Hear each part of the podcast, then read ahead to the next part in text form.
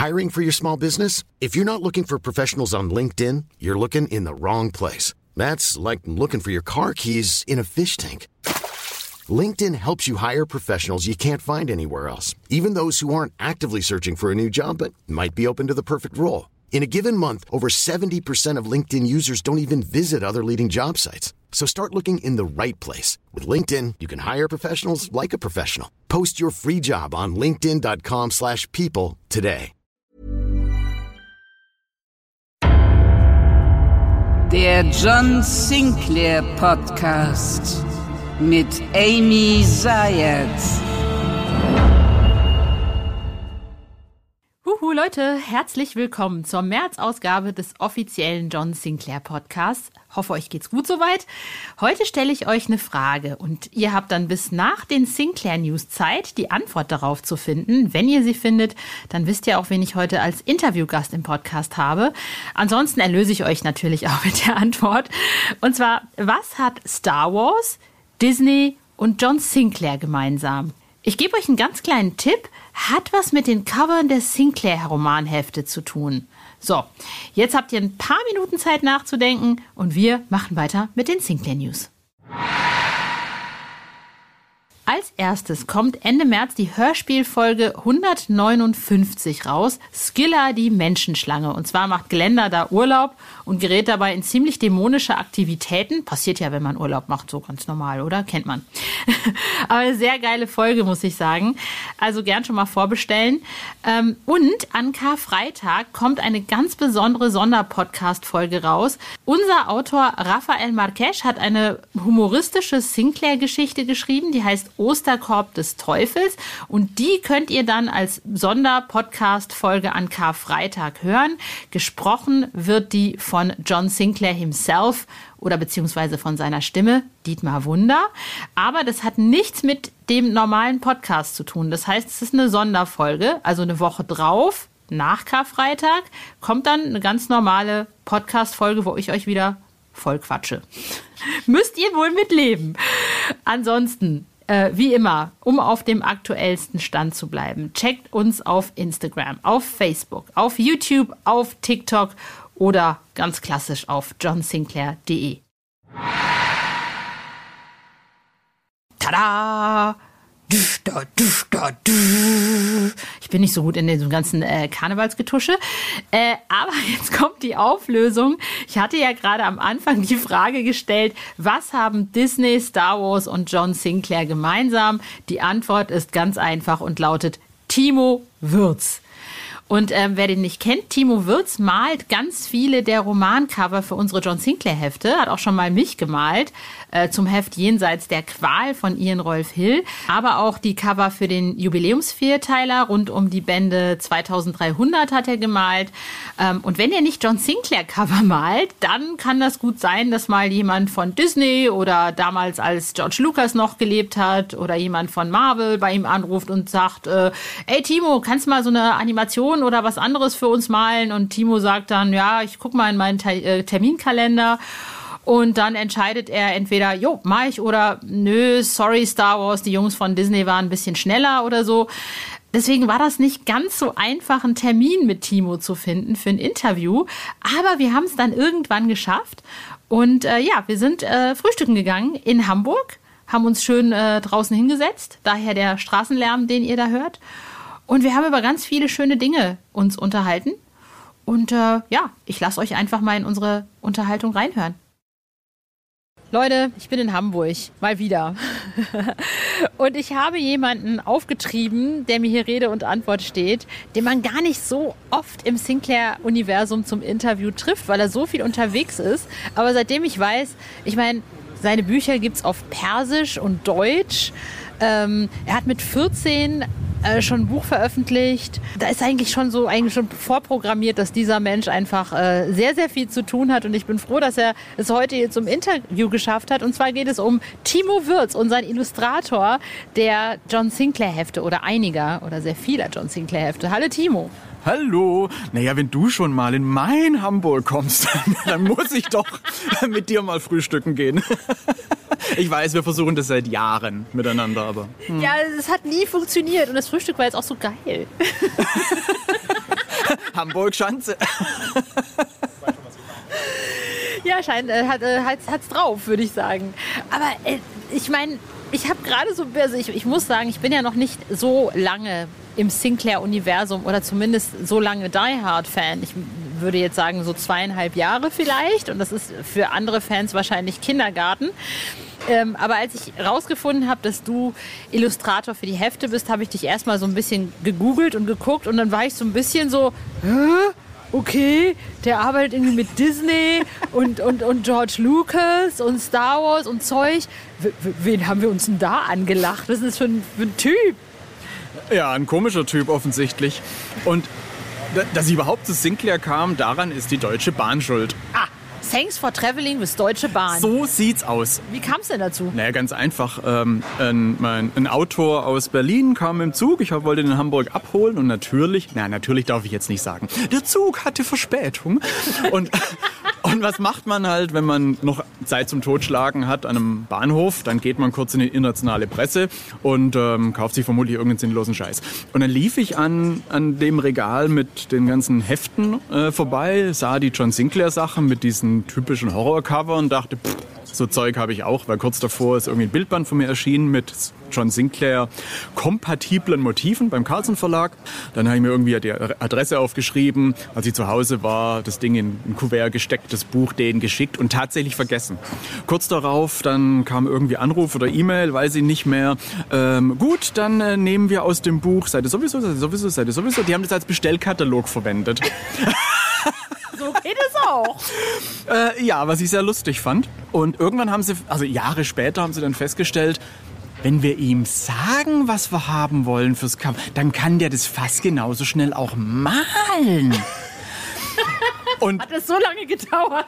Ja, bis dahin waren sie damit beschäftigt, aus meinen ganzen Bildbänden alle die Bilder für Cover aufzukaufen, die, ähm, die halt nicht exklusiv für Plattencover oder für irgendwas anderes entstanden waren, die einfach frei waren dafür. Und das waren im Laufe der Zeit wirklich, ich, ich, hab's, ich hätte es mal irgendwann zählen sollen oder irgendwie Buch führen, aber es sind Hunderte. Und das war, wann war das denn? Keine Ahnung, vor auf jeden Fall über zehn Jahren. Und ähm, so bin ich da irgendwie reingerutscht. Und, und ich habe niemals, ich habe noch, nein, ich habe gestern mit äh, Jason Dark telefoniert ähm, oh, hätte ich das gewusst, hätte ich dir gesagt, richte Sir Jason liebste Grüße aus. Ja, wir, wir, wir sind auch so schnell im Quatschen irgendwie immer und Blödsinn machen und Witze erzählen, dass ich auch völlig vergessen habe, ihm zu sagen, ah, übrigens, morgen treffe ich mich mit Amy. Ah, zu spät. und, ähm, und er weiß es zum Glück und findet es auch lustig. Ich habe in meinem ganzen Leben noch nie auch nur eine Seite John Sinclair gelesen. Ich habe auch noch nie auch nur zehn Sekunden Hörspiel gehört davon. Das wissen die alle, die finden es, glaube ich, auch eher lustig. Ähm, aber es hindert mich offensichtlich nicht daran, passende Cover zu malen. Hättest du denn mal Bock reinzulesen? Nur just out of interest, so für for fun? Das muss ich jetzt durchziehen, vermutlich. Also. Naja, spätestens auf irgendeiner Convention hast, Convention hast du wahrscheinlich irgendein Live-Hörspiel gesehen. Nee, da habe ich so lange mit, ähm, ich weiß nicht mit wem, irgendwie was, was gegessen oder einen Kaffee getrunken oder sonst irgendwas. Nee, tatsächlich war ich auch bei einem Live-Hörspiel nicht anwesend. Es ist ganz furchtbar. Es ist auch nicht aus fehlendem Respekt. es, ich glaube, das letzte Hörspiel war so Pumuckel oder so als Kind. Ich weiß auch nicht. Ist nicht mein Medium. Ich meine, Hefte? Kannst du doch. Also ich meine, du stehst ja auf Comics und Zeug. Äh, ich lese durchschnittlich äh, so ein Comic im Jahr. Ach so. Ähm, mehr irgendwie nicht. Nee, ich bin so mit meinem riesigen Buchstapel als Vielleser beschäftigt, was, was eigentlich nur Sachbücher sind. Da komme ich gar nicht zu Romanen, geschweige denn Heften. Irgendwann, irgendwann setze ich mich mal hin, wenn ich in Rente bin und, und lese mal ein Sinclair-Heft. Von vorne bis hinten. Ist ja auch nicht so groß, ist ja nicht so lang. Sind ja, ja nur 64 Seiten. Eben, das sollte ich doch schaffen. Aber wir hatten alles angefangen. Ich meine, du hast mir gerade erzählt, irgendwie du bist schon so früh in diese Illustratorengeschichte reingerutscht. Wie, wie ging es denn los?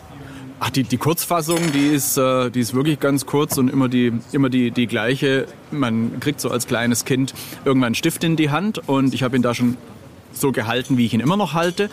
Und ähm, ich war so eineinhalb und habe einen Clown gezeichnet, einen recht naturalistischen. Meine Eltern haben gedacht, scheiße, was ziehen wir da groß? Seitdem wurde ich nie wieder ohne Stift gesehen und es war einfach, ähm, auch wenn man mir Labersack das heute nicht mehr glaubt, ähm, das war die, ist immer noch die natürlichste Art, mich auszudrücken als, als Zeichner. Das ist einfach, das Talent war vor mir da, ähm, der Rest ist dann natürlich Arbeit, aber ähm, es ich kenne es nicht anders, war halt da. Deswegen kann ich auch nicht sagen, ey, was ich alles geschafft habe, sondern es, es war einfach vor mir da. Und ich kann das einfach und das ist meine Art, mich auszudrücken. Und so war ich halt schon immer der Zeichner. Und das war, war auch, ähm, also ich, ich war auch nie, naja, früher war ich schon introvertiert und, und ganz schüchtern und so. Das hat eine, ja, ja, es gab auch keiner mehr, ja, ich weiß. Ähm, nee, und so bin ich da irgendwie über reingerutscht. Mit, mit 14 hatte ich meine erste Ausstellung, mit 15 meine erste Veröffentlichung, so irgendwie nach dem Abi mit 19 dann mein erstes Hardcover-Buch beim größeren Verlag und ähm, das ergab sich eigentlich einfach immer so. Moment, also wie jetzt? Du warst in der achten Klasse und plötzlich kam irgendwer und hat gesagt, Timo, veröffentliche mal ein Buch. Ja, da, da gab es irgendwie so eine Sammlung von, was da geplant war mit Comics. Und ähm, da ich A vom Land war, niemand in meiner Umgebung irgendwas mit Film oder sowas zu tun hatte oder, oder, oder Maler oder Zeichner oder irgendwas, ähm, ähm, musste ich das fast eigentlich alles selber machen. Und da äh, war ich irgend, ich kann ja nicht mal sagen, wo, gelesen, dass eine, so eine Anthologie mit, mit Kurzcomics erscheint. Da habe ich einfach mal drei Seiten hingeschickt und die haben die dann prompt veröffentlicht. Und da war ich halt 15 und und dann war das irgendwie überraschenderweise eine Sensation, dass ein 15-Jähriger auf diesem Niveau zeichnet. Und der Rest ging dann auch relativ schnell. Dann in, in irgendeinen internationalen Preis gewonnen in Frankreich und so. Also das war halt einfach immer so. Hast du das dann auch wirklich offiziell dann auch studiert oder so? Oder hast du einfach. Ah, ich wollte studieren, wie sich's ordentliche schwäbische Familie, wie es sich gehört. Und bei meinem Talent ist ja wohl klar, dass ich natürlich studieren kann. Nach dem Abi und nach dem Zivildienst. Und dann habe ich mich da meine Mappe hingeschickt, beworben und wurde, tada, abgelehnt. Und dann gibt es diese Mappentermine, wo man hingeht. Und warum? Und da bin ich halt hin zum, zum Oberprof, zum Professor Jacki damals mhm. und waren noch ein paar andere da. Und dann ähm, guckt er, macht, macht er meine Mappe auf und guckt da rein, macht sie gleich wieder zu und sagt, ja, ja, an die erinnert er sich. Und ich habe dann während dieses Termins festgestellt, die meisten, die sich bewerben, haben irgendwie alles, was sie im Kunstunterricht seit der achten Klasse gemacht haben, in so eine Mappe reingepackt. Bei mir war mein erstes veröffentlichtes Hardcover-Buch drin, einige Sachen, die ich für Plattencover gemacht habe. Und er meinte, na gut, wenn Sie wollen, können Sie hier studieren sind sie aufgenommen, würde ich Ihnen aber nicht empfehlen, weil entweder, ist nur eine Frage der Zeit, ob ähm, ob wir sie zuerst rausschmeißen oder ob sie sagen, den Scheiß brauche ich nicht. Schürzen Sie die freie Marktwirtschaft, haben Sie mehr davon. Dann dachte ich, wenn, wenn wir Glück haben, sehen wir einen wie Sie alle 15 Jahre. Dann dachte ich, super, danke fürs Kompliment, was zum Hacker mache ich jetzt damit?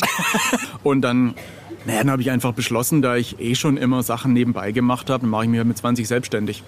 Zum moderaten äh, Widerstand meiner Eltern, die natürlich, wie selbstständig, wie lern doch erstmal, was, wie willst du, und da die mit, mit dem Metier auch nichts zu tun hatten, war das für die auch nicht vorstellbar, dass das irgendwie funktionieren konnte. Und ähm, ja, das ist jetzt 28 Jahre her. Ey, dann bist du ja genau das gleiche Baujahr wie ich. Bist 74? 73. Ah, ja. eins, eins, eins, eins über Ich bin der Ältere. Äh, deswegen, deswegen hast du jetzt auch ausgesucht, wo wir frühstücken. Ja, genau. Gerade draußen hier vor so, in so, an so einem geilen Café, Straßencafé in Hamburg, St. Pauli. Und dann ein geiles Frühstück. Ja, weil es auch meine Stadt ist hier. Genau. ja, wenn du erstmal nach Köln kommst, mein Lieber. Genau, dann kannst du dich revanchieren. Genau, so sieht das nämlich aus. Ich hoffe, das wird auch mal bald was hier mit dir und Köln. Ja, ich bin ja eigentlich öfters da, aber jetzt mit, mit Corona und allem Möglichen, irgendwas kommt immer dazwischen. Und ähm, ja, so ist es halt. Ja, also irgendwann müssen wir dich hier mal wieder nach Köln zerren. Also das, das geht nicht. Also äh, es, es, es wird bei Lübbe auch schon schwer auf mich gewartet und auch Hennes Bender irgendwie nervt schon die ganze Zeit rum. Ja, mein Bro Hennes Bender braucht dich dringend immer in Night Talk. Das muss sein. Ja, das, äh, das höre ich mir auch schon seit Jahren an, aber äh, wir, scha wir schaffen das schon noch irgendwie. Wir sind ja noch jung.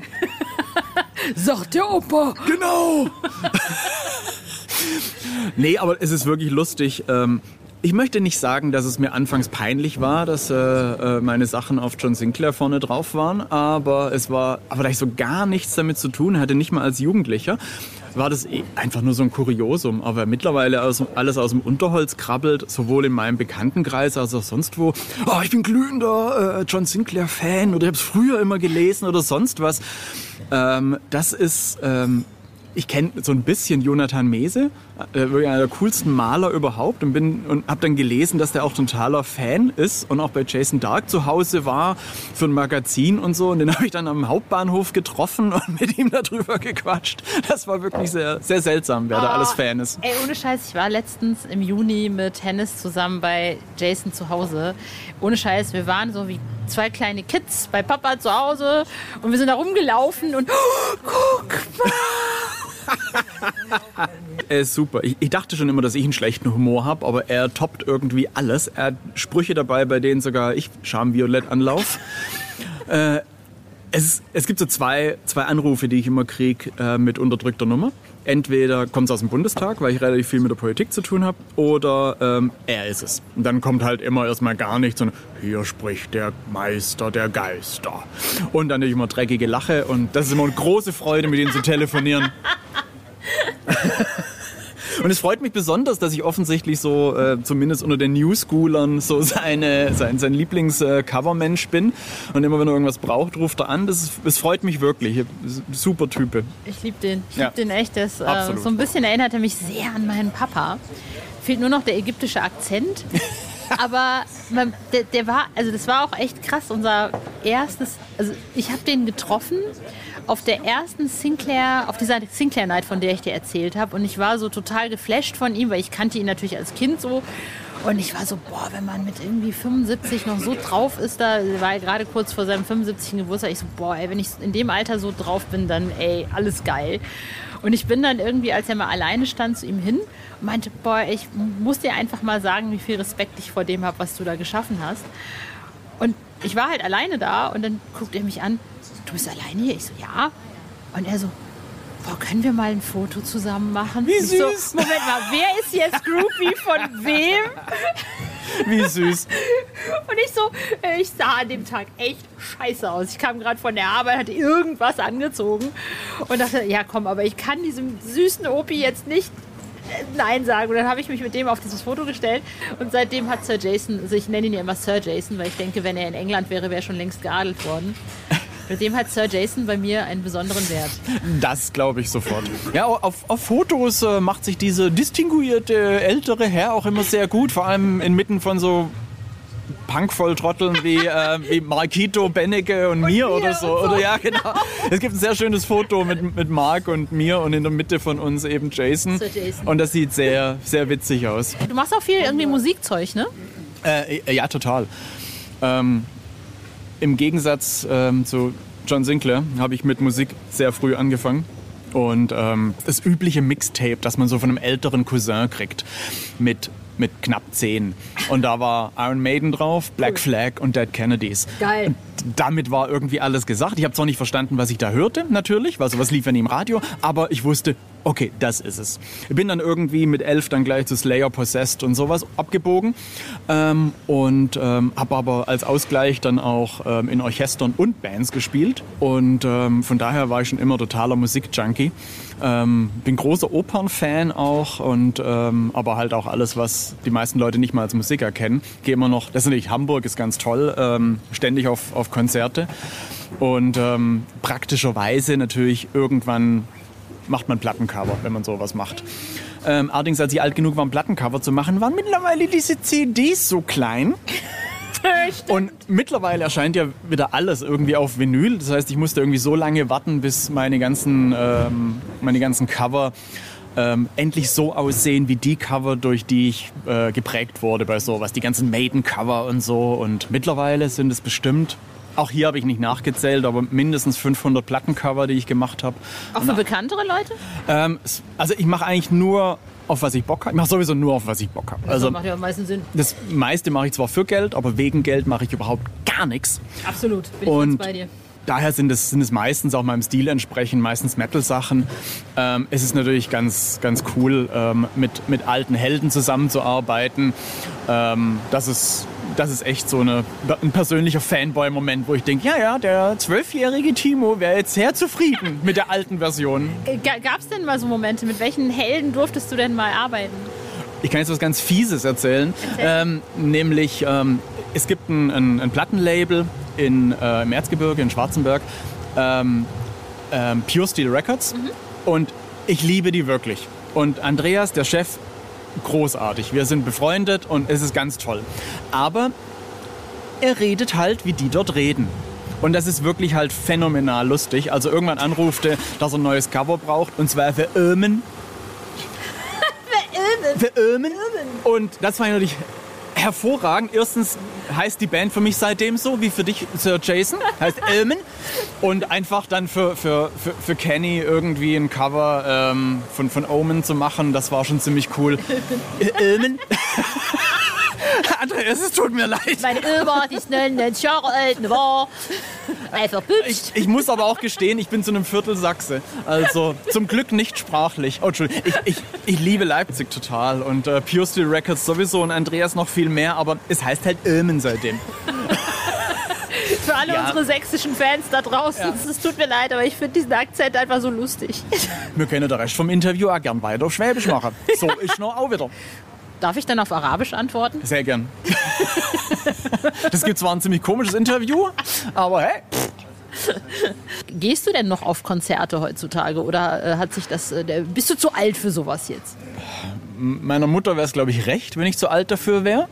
Ähm, nee, natürlich gehe ich noch auf Konzerte. Beispielsweise morgen, ähm, was mich sehr freut. Für meinen letzten Tierbildband äh, hatte ich ein paar wunderbare Gäste mit dabei, die die Gasttexte geschrieben haben. Mhm. Unter anderem einen meiner persönlichen Lieblingsmusiker, Austin Lunn.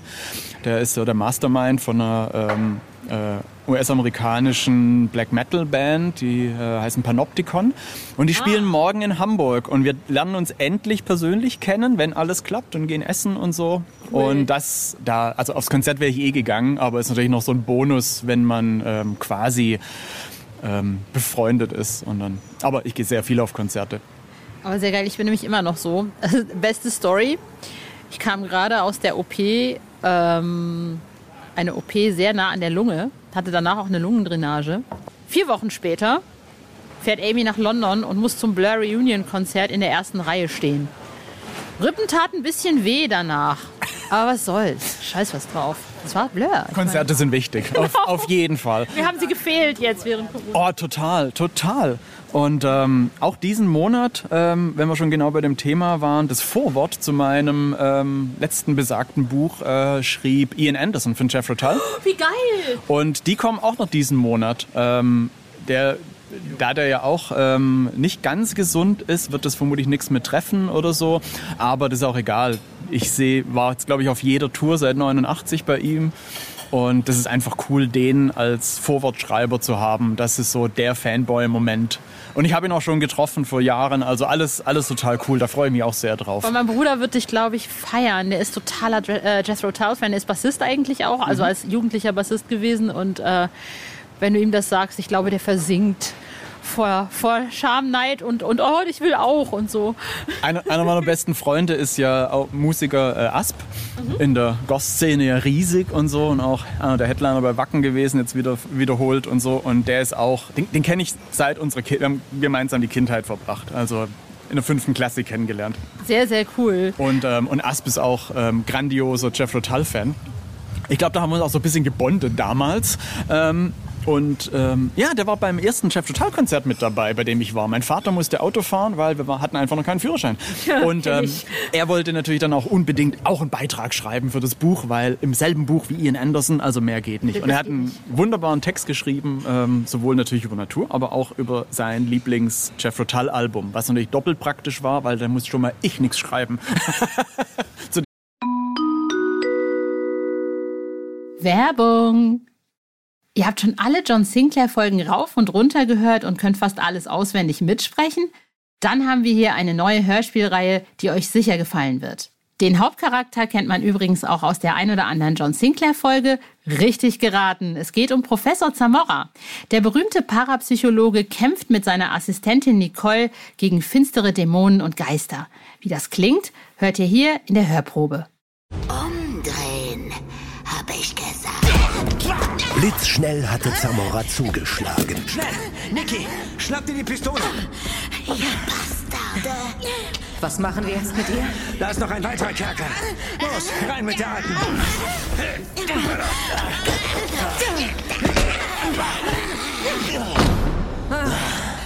So, die werden wir los.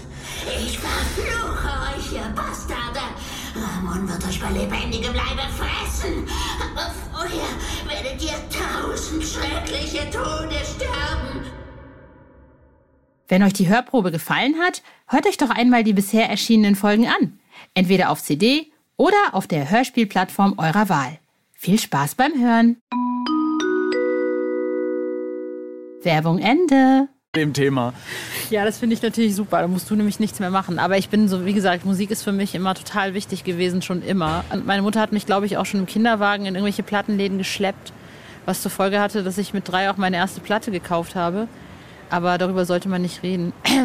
Es war You Make Me Believe in Magic von Bay City Rollers. Ich, Das ist okay. würde ich heute niemals mehr hören. Aber auch, auch das mit drei ist es, ist es mit drei. verziehen, ja. Es ist so, weißt du, du bist drei und meine Mutter hat mir immer diese komischen Hörer, weißt du, früher gab es die in den 70ern in den Plattenläden, dann konntest du die so ans Ohr hauen Mhm. und You make me believe in magic und ich so, yeah, wie geil, hüpf rum, ich will die Platte haben.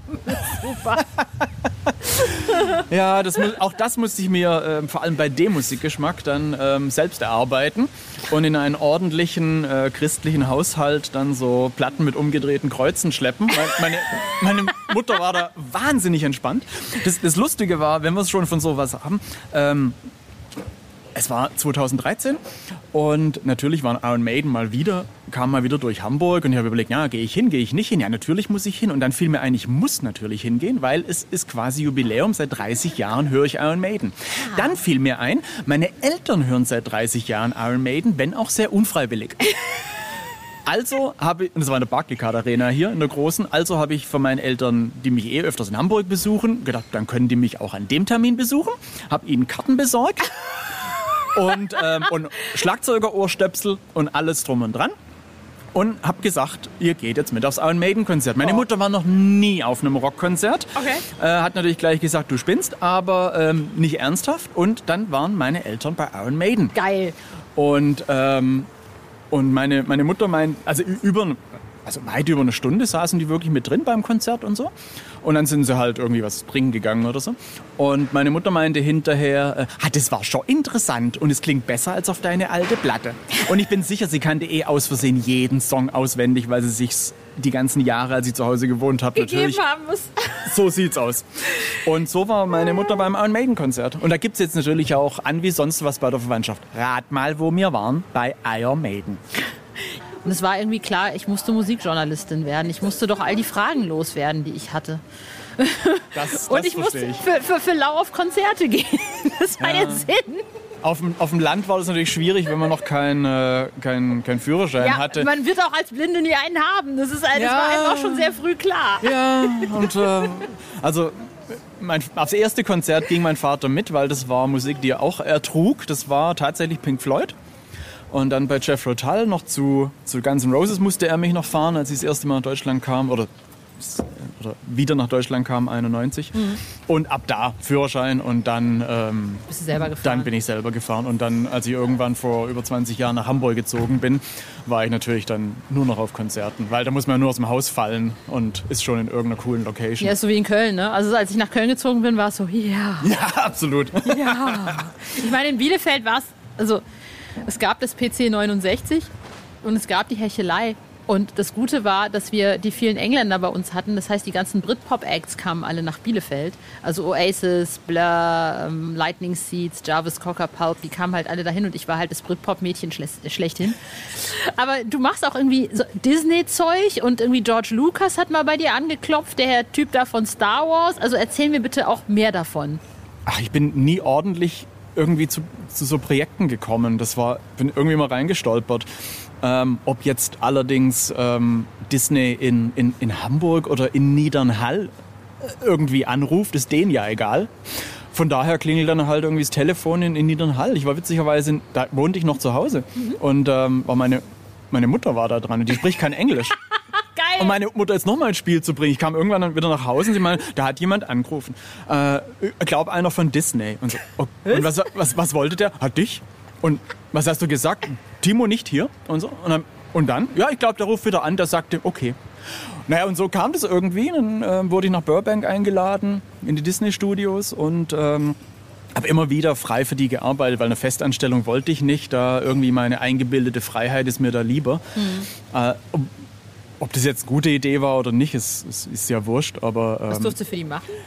ähm, meistens, also entweder wirklich Einzelillustrationen oder halt in der, in der ähm, frühesten Entwicklung von, von Filmprojekten, da wo es noch gar nichts gibt, außer einem Zettel mit einer Idee drauf, was ich auch ziemlich viel für, für andere Filmprojekte gemacht habe, immer wieder. Ähm, weil da habe ich die größte Freiheit.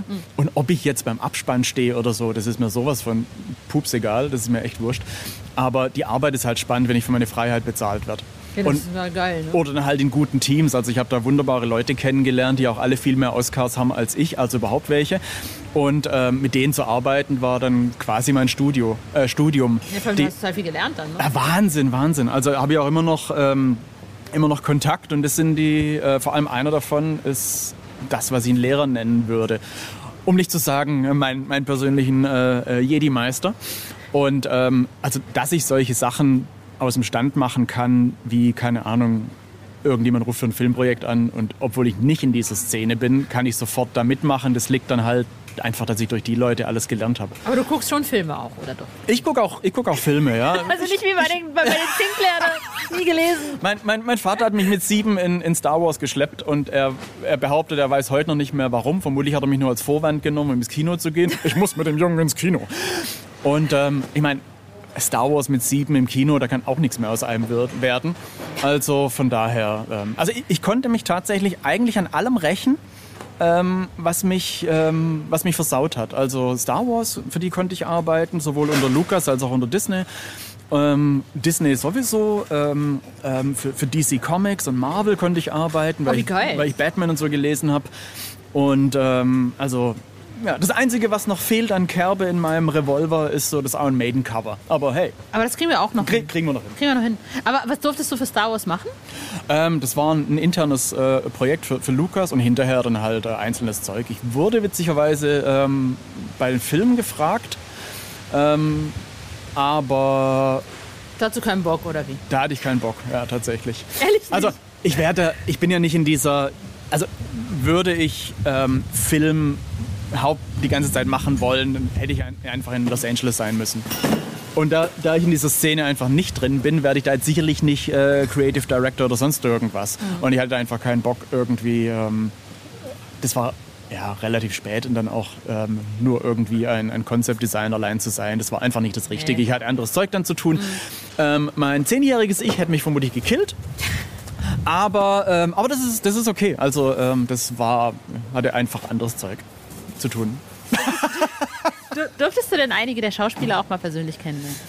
Ähm, nicht im, äh, im Umfeld meiner Arbeit, allerdings, ähm, ja, wenn man zu den kleinen Veranstaltungen eingeladen wird, läuft man sich halt einfach über den Weg. Ne? Also ähm, ob jetzt Kenny Baker oder, oder, oder Dave Prowse, der Vader gespielt hat und so. Und, also ich habe da einige davon getroffen tatsächlich, aber das war... Bin dein Vater. Ja, ein, das, das müsste dich vielleicht amüsieren.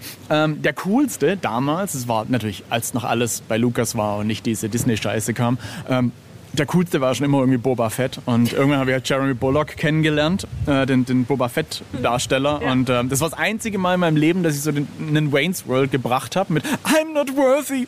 Und, und er meinte so mit huldvoller, übertriebener Stimme, Of course you're not. Und er hat dann sofort angefangen zu lachen und dann haben wir einen lustigen Nachmittag miteinander verbracht. Also, ähm, das ist schon ziemlich cool. Ist halt eigentlich auch so ähnlich wie in der Musikszene. Ne? Also man, man, man, man rockt da so rein und dann ist man irgendwie drin und dann ist es fein. Absolut, absolut. Also das ist ja, also, weiß ich nicht, wenn ich jetzt nach Manchester fahre, ich kenne halt die Hälfte irgendwie New Order, das sind halt Freunde von mir und irgendwie, wenn ich mit Gorillas, das sind halt so meine Family. So. Oh, Jamie! ah, das ist, das ist cool. Zu Gorillas kam ich natürlich über, über Jamie. ja, der weil- Jamie ist einfach der- das Tanker, der Tanker Natürlich. Aber der erinnert, ich habe ihn noch mal getroffen, der erinnert sich eh nicht mehr an mich, aber das ist wurscht. Ähm, super. Ich meine, ähm, ich, das Gorillas-Projekt finde ich phänomenal gut. Ich mag die Musik überhaupt nicht, aber das ist egal. Ähm, Jamie ist, ist echt der Beste. Hammer. Lass uns, ich habe ja immer schon mal gedacht, ich finde, Jamie könnte einen Sinclair-Comic malen. Mit mir zusammen. Ja, mit, genau. Wir, Ja. ma wir machen ein, ein, ein Crossover, genau. Ja, also äh, das sollte man irgendwie anreißen, bitte. Ich wäre, ich wäre euer größter Fan. Ja, du musst es zusammen, du musst Jamie und mich an, an einen Tisch bringen und dann der Rest ergibt sich dann. Das kriege ich aber, glaube ich, hin. Ja, das befürchte ich gerade. nee, Jamie ist wirklich, also ich mag seine Sachen sehr, seine ganz alten und so, was ich noch habe, das ist wirklich ganz toll. Du weißt doch, dass äh, Gorillas haben ein Lied rausgebracht, das, heißt, oder das gibt's schon länger, das heißt Dracula, was total auch in diese Sinclair-Geschichte irgendwie, also in diese, in diese, also auch in die äh, von der von der Zeichnung so ein bisschen in diese in diese Schiene reingeht. Kenne ich natürlich nicht, aber das macht gar nichts. Ähm, aber das kann ich mir tatsächlich sehr, sehr gut vorstellen, äh, ein, ein, ein Hewlett-Würz-Crossover. Hewlett Würz finde ich geil.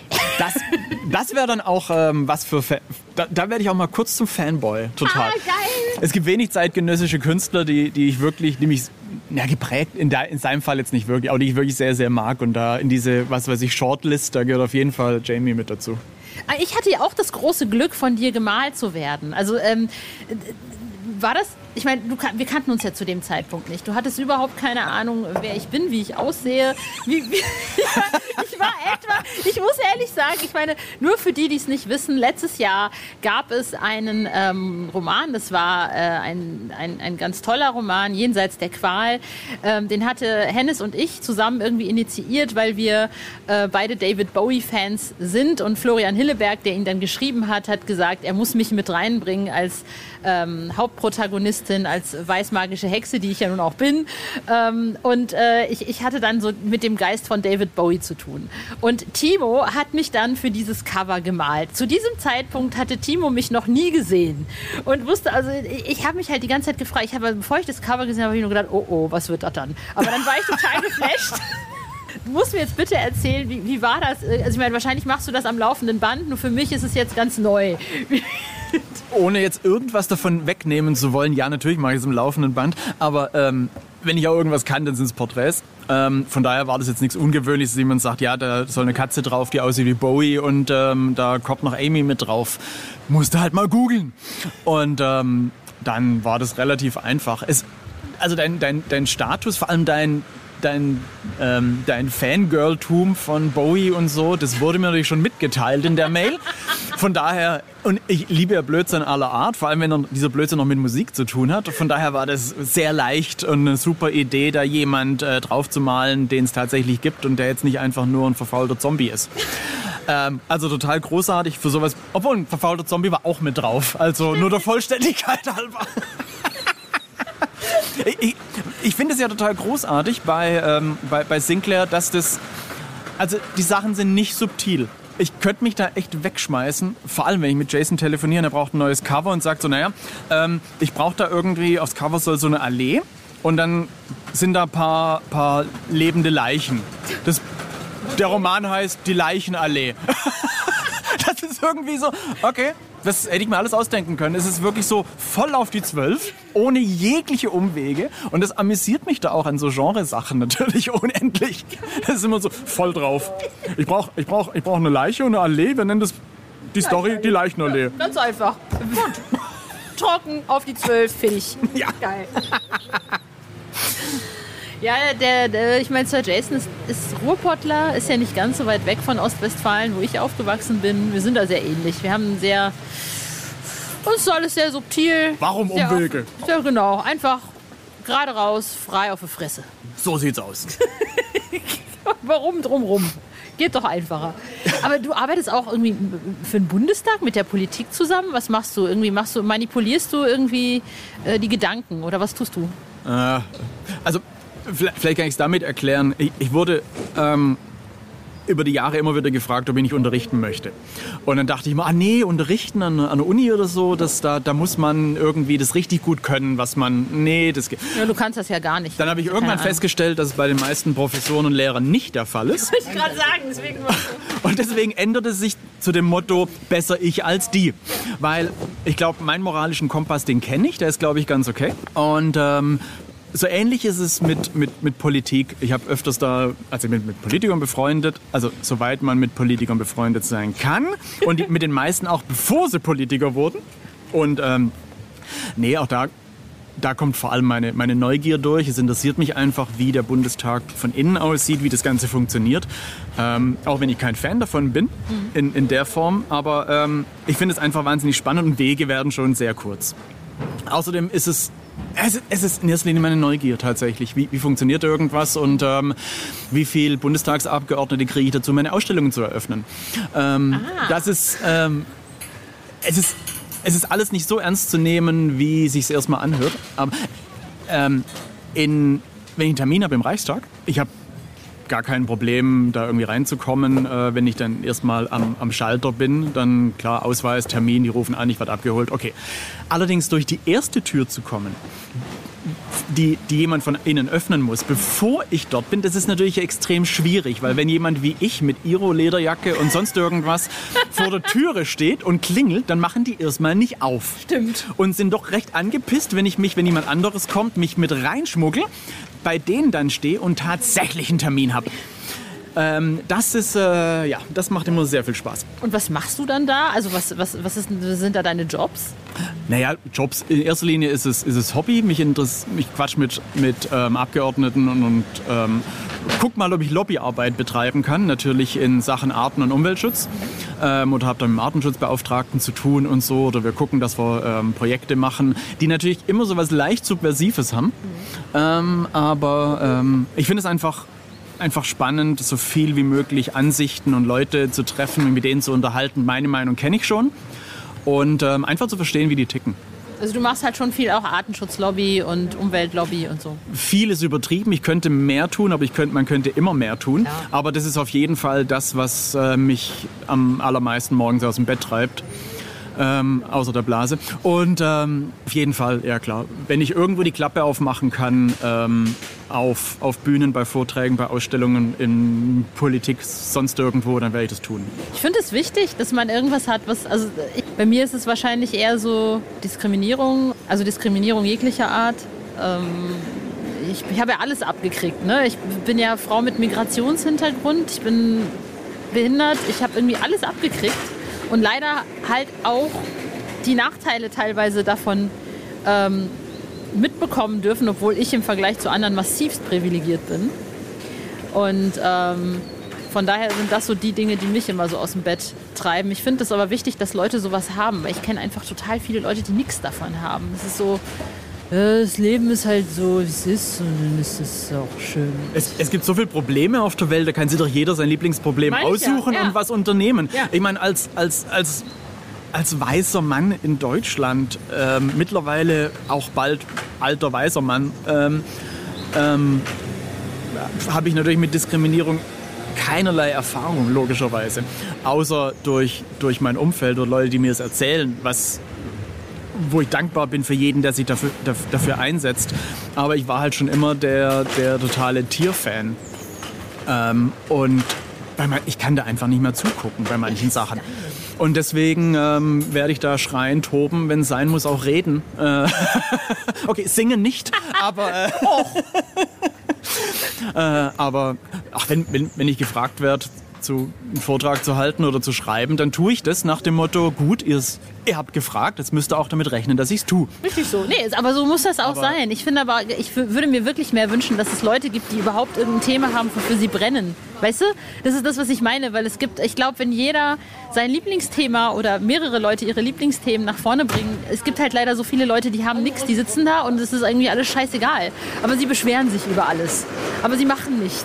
Man sollte sich für irgendwas einsetzen, was größer ist als man selbst. Genau, und, und das fehlt mir manchmal. Deswegen Ja. bin ich immer glücklich, wenn ich Leute treffe wie dich oder weiß ich nicht, äh, ne, die, die für irgendwas brennen. Weißt du, wo irgendwie Feuer im Arsch ist, Ja. Dinge zu verändern. Weil ich glaub- Feuer kann ich. Ja, genau, Feuer ist geil.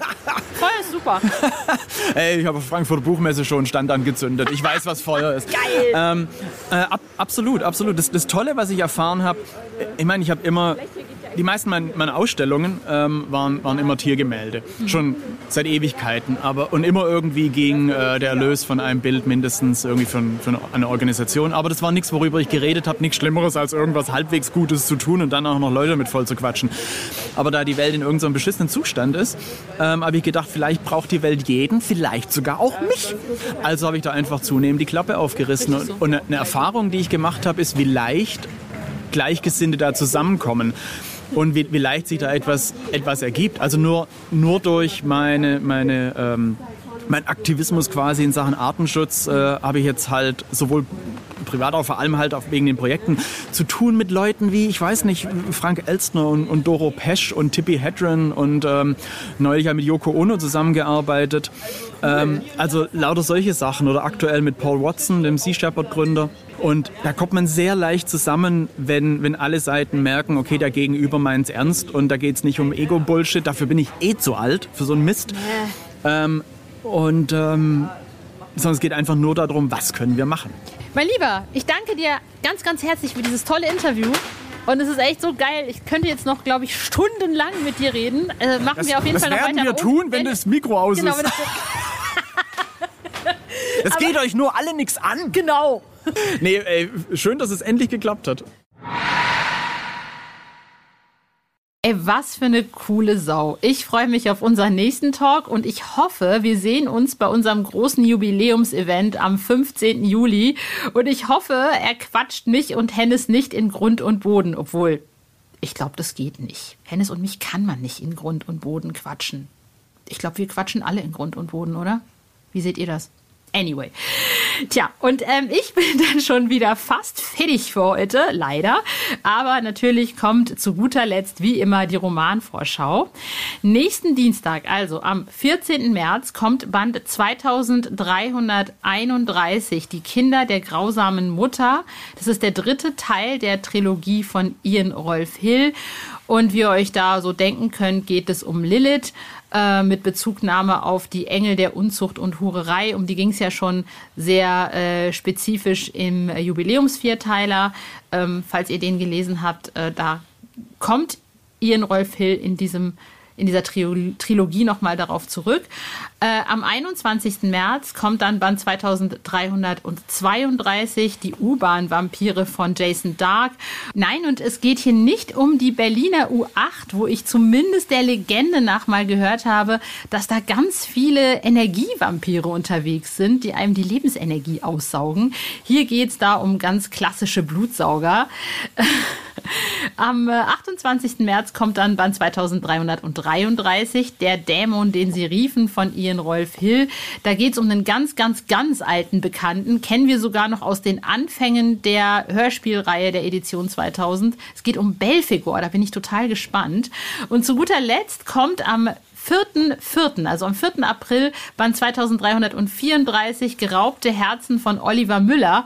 Endlich mal wieder ein Band von Oliver Müller. Von daher bin ich mega gespannt, worum es da genau geht und ähm, was das für ein Roman ist. Tja, und das war's schon für heute leider für mich. Wir hören uns hoffentlich nächsten Monat wieder. Bis dahin, wie immer, checkt uns auf den üblichen Kanälen Instagram, YouTube, TikTok, Facebook oder johnsinclair.de. Und äh, ja, ich hoffe, wir hören uns bald wieder. Ciao, ciao.